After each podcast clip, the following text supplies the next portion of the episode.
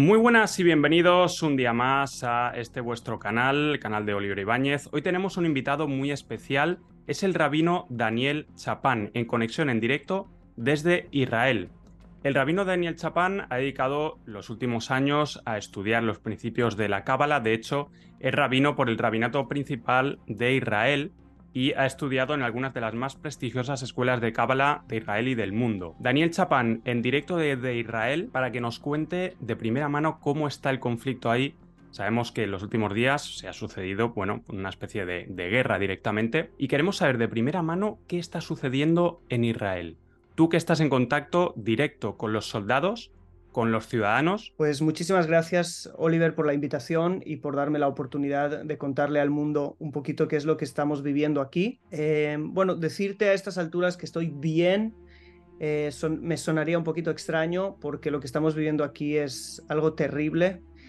Como tú sabes, el sábado pasado entraron aquí desde la franja de Gaza a la zona de Israel. Se calcula casi 2.000 terroristas a la vez por, algunos dicen 20 eh, puntos distintos, otros dicen 39 puntos distintos, no es lo importante, por aire, tierra y mar, directamente a las zonas civiles, bueno, primero llegaron a una base que es la base que de alguna manera protege, que no tuvieron cómo protegerse, no estaban preparados para esto.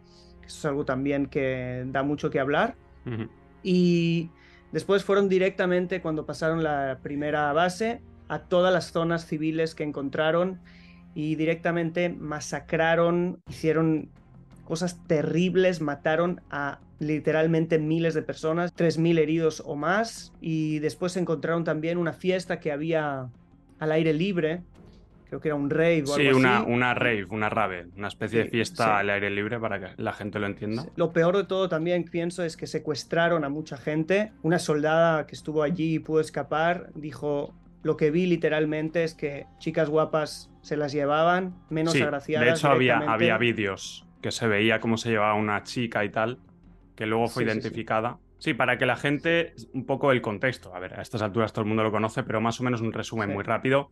Eh, como dice el rabino, el sábado eh, Hamas, que es un grupo considerado terrorista por la Unión Europea, Estados Unidos y otros países, invadió, ¿no? Invadió la zona del sur de, de Israel y se ha cobrado la vida hasta ahora de más de mil personas. El conflicto nace en Gaza, ¿no? O sea, en la franja de Gaza, que sería ahora mismo un territorio autogobernado por Hamas desde 2007 más o menos, 2006. Sí.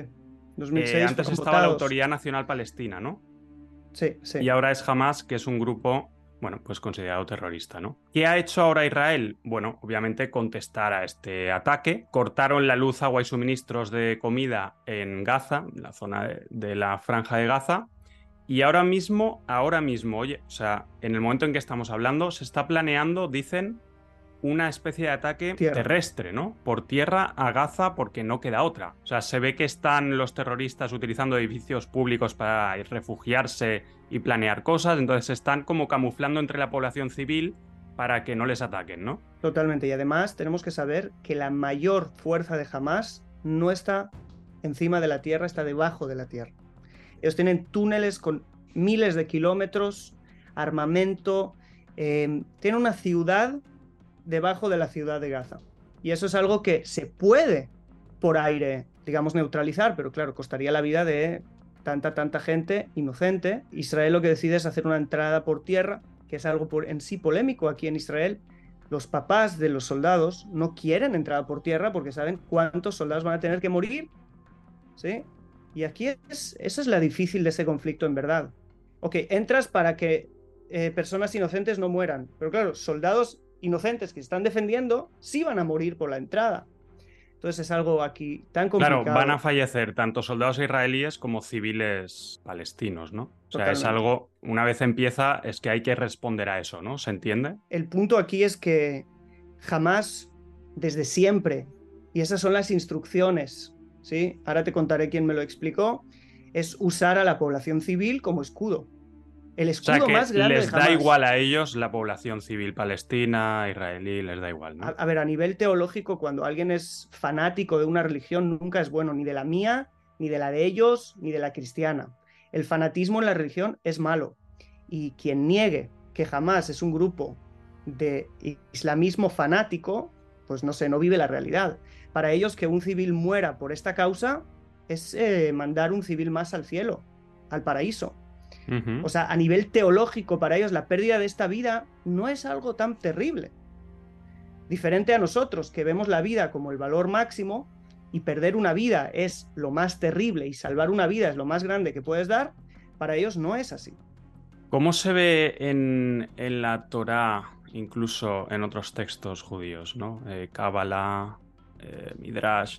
¿Cómo se ve el concepto de guerra? O sea, ¿es algo que en algún momento es necesario a la hora de responder el conflicto, el conflicto armado? Como te decía antes, el, proteger la vida es lo más importante que hay. Básicamente cuando tienes vecinos a nivel nacional, ¿no?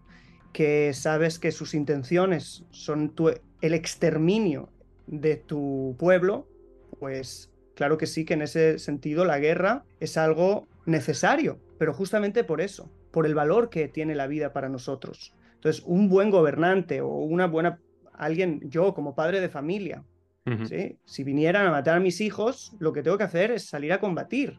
No porque me encante combatir ni que piense que combatir es algo nuevo. De hecho, la Torá es quizás el libro más antiguo que ha esparcido por el mundo la idea de que tenemos que desear un mundo sin guerras.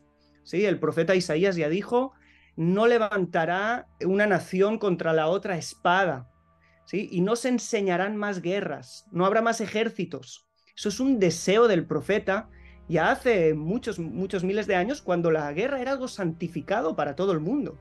Nadie esperaba un mundo sin guerras. Pero la Torá, la Kabbalah, los profetas de Israel esparcieron por el mundo esta idea. Pero que la persona tiene que entender es que yo no puedo decir peace and love, peace and love en las calles cuando el enemigo sale directamente a exterminarte de las formas más crueles que existen. el derecho a defenderse está. Este conflicto, ¿de dónde nace? Claro, hay que diferenciar quizá el pueblo palestino de Hamas. O sea, no es lo mismo, jamás nació hace unos años. ya pueblo palestino tiene bastante más historia, ¿no? Eh, Jamás no representa quizás a mucha parte del pueblo palestino, ¿no? No se sienten identificados con esta organización terrorista. El problema es que en 2006 jamás fue votado por el pueblo palestino. Vale. En, elecciones libres, ¿no? Se entiende que... En elecciones libres, eh, más del 60% de la población votó a Hamas. Pero tampoco les puedes hacer responsables de eso a un grupo de personas que han vivido encerradas en un lugar siendo adoctrinados una y otra vez que su única esperanza es que se levante alguien aquí a matar al enemigo eterno. ¿Sí? A destruir al enemigo eterno. Entonces ellos tienen su confianza puesta en Hamas, que son los únicos que luchan de alguna manera, y por eso es que apoyan ese terrorismo porque no conocen otra cosa, porque nadie les enseña otra cosa. Se hablan de los niños, ¿no? El, el no matar niños, claro, pero el, en 2006, ¿sí? Todos los que eran niños y los papás votaron a Hamas son quizás los que hoy están en, ese, en esa guerrilla y han decapitado a nuestros niños. Han pues crecido con ese lavado de cerebro, quizás, por esa programación, ¿no? Hay videos de cómo les, cómo les educan, cómo les. Hay libros. En sus libros de historia está puesto a los judíos como el mismo demonio. Y es algo. Sí, esto te quería preguntar. Eh, y para los judíos, para Israel, para los ciudadanos de Israel, ¿qué es Palestina? ¿Quiénes son los palestinos? O sea, ¿tienen algún derecho histórico barra religioso a tener su propio territorio en esta zona? ¿O, no sale eso en la Torá y en otros escritos? Bueno, lo primero que hay que entender es que Israel como país es complicado de entenderlo porque es un país secular, formado por seculares, pero la ideología política era el sionismo. Vale. Esto empieza desde antes de la Primera Guerra Mundial, cuando se intenta buscar una solución para los judíos. Por ejemplo, Herzl, que fue uno de los visionarios, primeros visionarios del sionismo, se dio cuenta que los judíos, no importa dónde estén, les van a perseguir, les van a matar, les van a hacer de todo. Entonces, él quiso, de alguna manera, solucionar el, el problema judío. Y, se, se, dieron varias opciones. En, Argentina, que los judíos se tuvieran un país en Argentina o en Uganda. El problema es que los judíos llevamos dos mil años rezando volver a Jerusalén. Vale. Mientras que en el Corán Jerusalén no aparece ni una vez, en la Biblia aparece más de mil veces. La. Biblia hebrea. En el Entonces- Tanaj sería, ¿no? Lo que los cristianos dicen en el Antiguo. Testamento. Sí. Aparece más de mil veces. Frases como, si te olvidara Jerusalén, pierda mi diestra, mi destreza. Es como... Es algo que está en nuestras bodas. Lo rezamos tres veces al día, volver allí. Eh, es algo que está... Entonces, Herzl escribió, yo no sé qué le pasa a este pueblo, pero este pueblo no, no ve otra opción que la vuelta a Sion. Y así se fundó, de alguna manera, la idea sionista de que el, el lugar, de alguna manera, donde los judíos tienen que tenerse países en su propia tierra, a la tierra que un- en un momento fue Judea, que después fue conquistada, ¿sí? Eh, por los romanos, que después hubo el imperio, sí, hubo mucha historia, imperio Sí. otomano, después tuvieron los británicos aquí. El pueblo palestino como Palestina, como el país que conoces ahora, es algo tan nuevo como el Estado de Israel, quizás un poquito más. ¿sí? La Palestina que había antes era algo británico y, y lo que había aquí es gente que obviamente vivían aquí, eh, pero no por mucho tiempo. En el 1800, Mark Twain cuenta que fue desde el norte de Israel hasta Jerusalén. Dice, no vi un alma viva, no vi a nadie allí. ¿eh? Y porque Muy había poca gente, porque era lugar desolado. Es, basta con, con- con buscar un poco de historia. ¿Cuánta arqueología hebrea hay en Israel? Mucha. Aquí te, vas a encontrar sinagogas, vas a encontrar monedas con escritura hebrea, vas a encontrar... Los de manuscritos del Mar Muerto es algo que, siempre he querido ver. Ahora con el conflicto difícil ir para ahí, pero los, las cuevas de Qumran y los manuscritos es algo que tengo pendiente sin duda. eh, Eh, pero buscar una moneda palestina aquí te va a costar. Saber cómo se llamaba el primer rey de Palestina te va a costar mucho. Porque al final Palestina es una construcción eh, que se hizo. Bueno, también Israel al final es una construcción que se hizo con las Naciones Unidas, todo, pero tiene, tiene alguna raíz aquí. Lo que pasa que se ha dado tanta fuerza ahora a Palestina porque es como de alguna manera eh, la resistencia musulmana a la ocupación judía, ¿sí? Que a ellos nunca les gustó que se fundara aquí un país judío.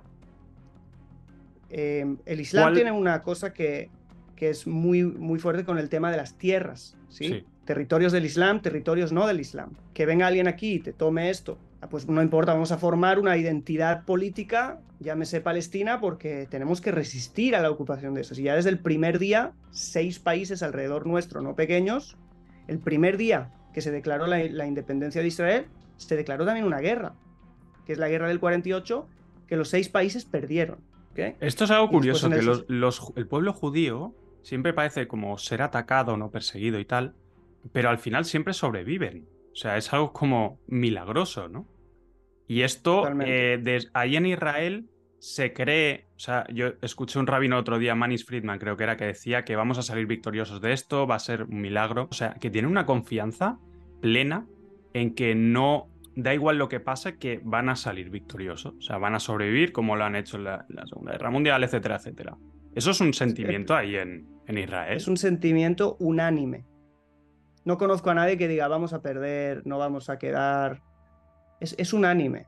No importa si va a entrar Hezbollah, Irán, claro que hay preocupación.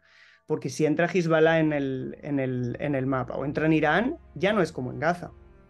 ¿Sí? Eh, solo en el norte de Israel, en el Líbano, hay 40.000 misiles, cuando muchos de ellos son exactos. No son como los que tiran en Gaza, que bueno, los podemos parar con la cúpula de hierro.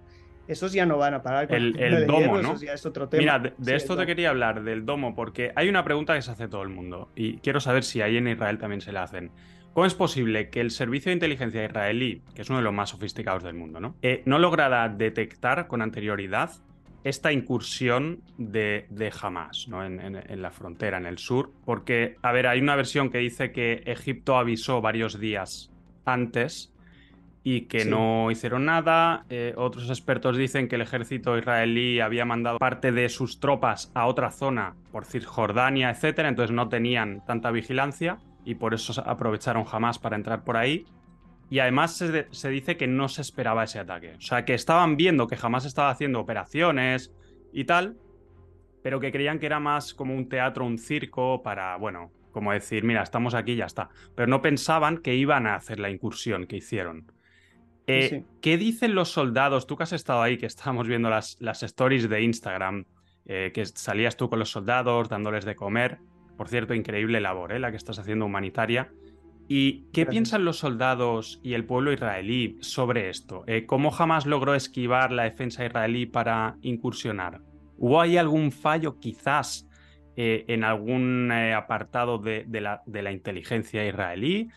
Tiene que ver el gobierno de Netanyahu, que creo que tampoco te hace demasiada gracia, ¿no? O sea, en general no eres tampoco súper fan ¿no? de, Netanyahu, por lo que dijiste en, un vídeo que vi. Eh, ¿Hubo un fallo ahí o, qué crees que sucedió? Bueno, el fallo es colosal. O sea, no es que hubo un fallo, hubo... Vale. No sé cómo explicar, es algo colosal lo que ha pasado aquí. Un fallo que se va a recordar para la historia. Se va a recordar más el fallo que la matanza. Para que entiendas. ¿Por qué ha sucedido? Bueno, yo el otro día estaba hablando con uno de los periodistas más importantes aquí en Israel y él me decía, el fallo empieza, es un fallo de conciencia, un fallo de visión, que tú te crees que acabas de pactar con Hamas hace, un, hace unos meses del último conflicto, silencio por silencio. Y tú te lo crees. Y, y estás en silencio. Entonces te dicen que va a haber silencio y tú te lo creíste. Y mientras tú estás en silencio, se están armando, se están preparando y están haciendo proyectos para, exterminarte y tú realmente te lo crees. Tú les haces pactos, les das cosas, les das agua, les das electricidad, les dejas pasar ayudas humanitarias y cada vez más, incluso les dejas pasar miles de millones de, de, dólares de no sé dónde y de no sé dónde. Y porque en tu visión no estás en guerra. En tu visión ahora hay silencio. ¿Por qué? Porque te lo dijo. Y ahí empieza el problema. Y el problema es no entender la mente del otro lado. Ese es el primer fallo. En el otro lado no hay treguas, no hay silencio.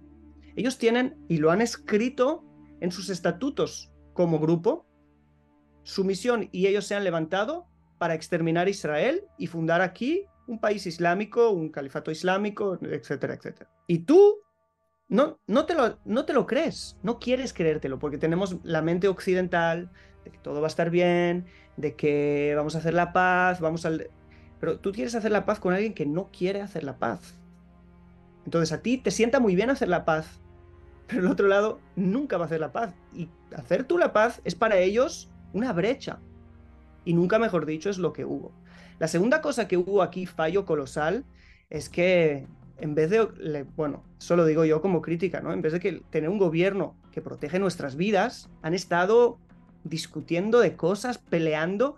Para que entiendas un poquito, han habido aquí cinco veces elecciones en los últimos cinco años o algo así, no sé, o menos, tipo los últimos, peleando los políticos entre ellos, manifestaciones unos contra otros, querían cambiar ahora todo tipo de, de, aquí no hay constitución, ¿no? Pero todo tipo de leyes que de alguna manera eh, muchos estaban en contra y dividió el pueblo en dos. Entonces, mientras nosotros peleábamos entre nosotros, había gente que maquinaba contra nosotros.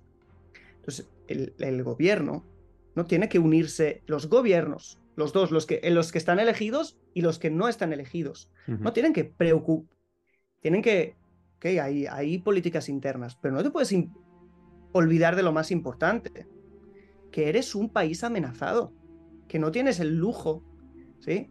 De quitar tu mente de lo más importante, que es la protección de tus ciudadanos.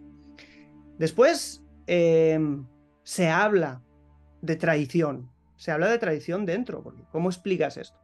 Pues bueno, hoy en día se puede explicar con un ataque eh, cibernético, ¿no?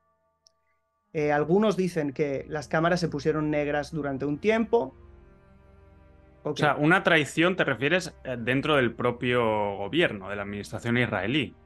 Sí, bueno, es que, es que es difícil porque el ejército no lo lleva el gobierno. Aquí en el, en el, ejército no es gubernamental. O sea, tú puedes tener, no sé, un gobierno de izquierdas y un ejército de derechas. ¿Sí? No.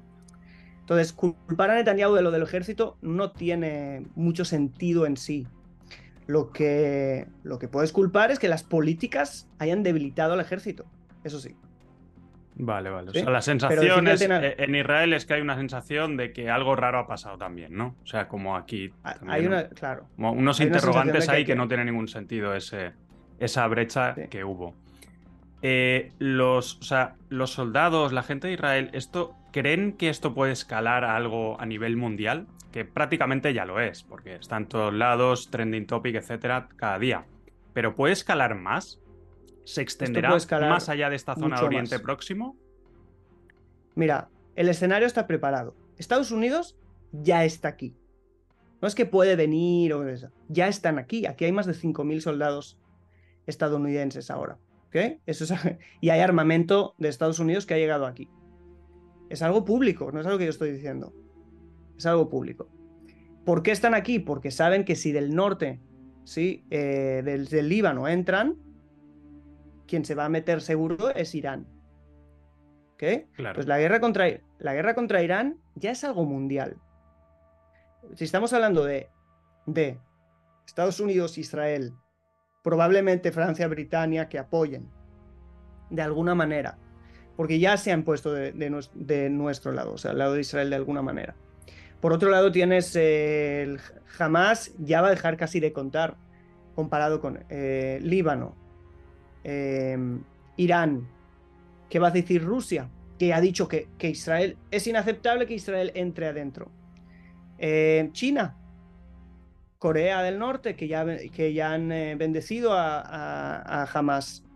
O sea, el escenario está montado para que algo pueda escalar a niveles muy grandes. Nosotros esperemos que no pase, porque esto sí que sería ya otro nivel, algo mundial. ¿Y cuál, cuál se cree que sería la solución más justa eh, y menos traumática? Eh, ¿Cabe en la cabeza de Israel negociar para que Palestina tenga algún tipo de territorio o eso es inviable, no? El problema es e-, ese es el, gran problema de todo esto, es, tú le das ahora un territorio que, lo que van a conseguir con este territorio es independencia, ¿verdad?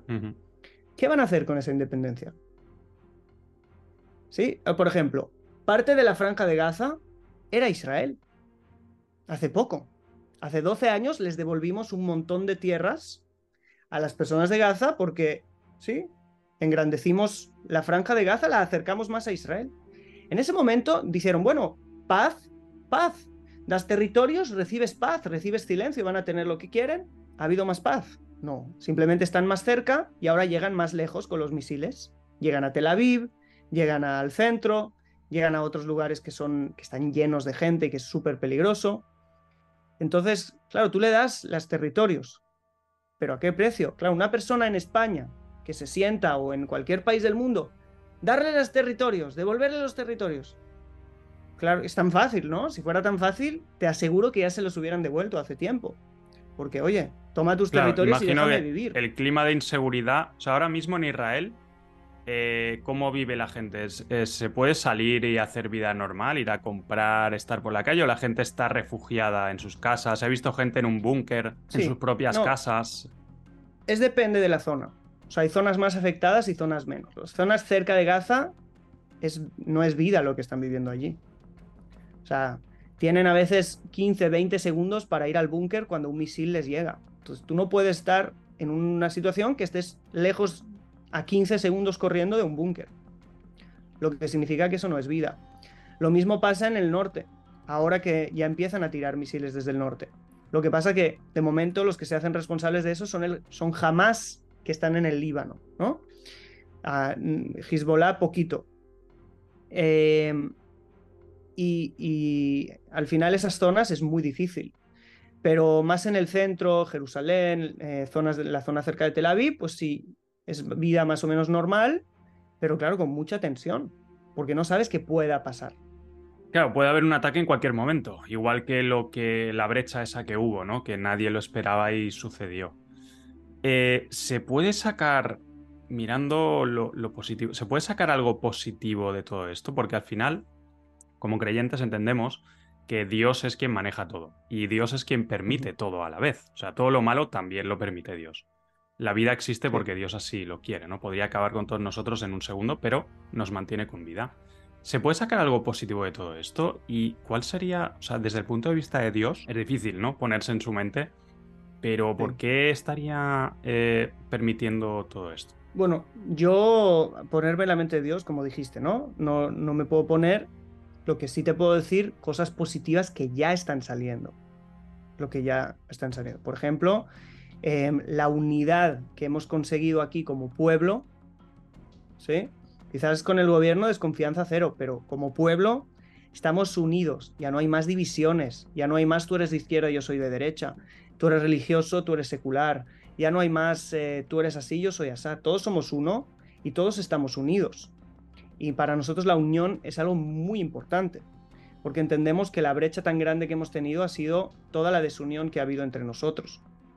Entonces, eso es una cosa. A nivel más universal, yo creo que hay un consenso de mucha gente que entiende algo que no había entendido y es que jamás tiene que desaparecer, como desapareció ISIS, que era una amenaza mundial, ¿sí?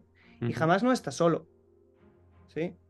Es algo que la gente no sabe, pero aquí hay una cosa que se llama la hermandad musulmana, le llamamos en hebreo Ajima Muslimim, yo no sé cómo se llamará en español, pero están jamás, Turquía y el resto están en Europa porque de Siria los echaron, de Egipto los echaron y de todas partes los echaron.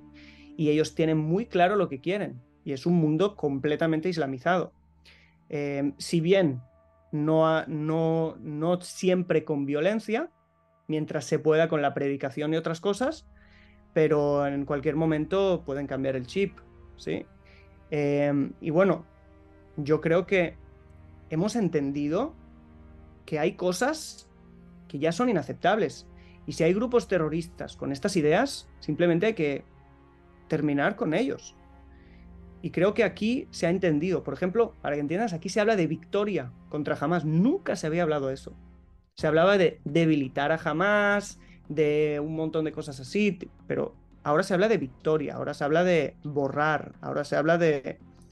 Y, y me cuesta decirlo porque obviamente sabemos lo que esto significa a nivel de los daños colaterales para los dos lados. Eh, para los que ya hemos tenido y los que se pueden tener, pero sin jamás el mundo estará más puro. Estaremos en un mundo mejor. Sí, sin duda eh, salen cosas buenas de, las situaciones negativas. Estamos viendo también mucho, mucho apoyo eh, a los civiles, también incluso de Palestina, porque entiendo que en Palestina hay civiles que igual no apoyan a Hamas, y están ahí niños que, son inocentes también, ¿no? Los niños, o sea, que sin quererlo ni verlo les ha tocado vivir esto. Y estamos viendo mucho apoyo eh, a Israel también. Ayer mismo yo hice una donación a una página. Quería hacerla a través de la tuya que, pusiste, pero no sé qué dijiste de PayPal, hubo un problema, ¿no? Bueno, lo hice a través de, otro rabino, eh, pero sin duda la, e, el hecho de donar ¿no? y de estar juntos creo que, que es algo positivo. Eh, Daniel Chapan, muchas gracias por estar aquí. Sé que tienes un compromiso ahora que me lo has dicho para que llegues bien. En otra ocasión sí que me gustaría hablar contigo de temas más profundos y más em, alegres quizás, porque tú has hablado también del libro de Enoch o los libros de Enoch, Metatron, Enoch, etcétera, Ángeles. Y todo ese tema me gustaría tratarlo contigo en otro vídeo porque tienes mucho conocimiento y yo he hablado de esto y de hecho he escrito un, libro hace poco sobre libros de Nokia y tal.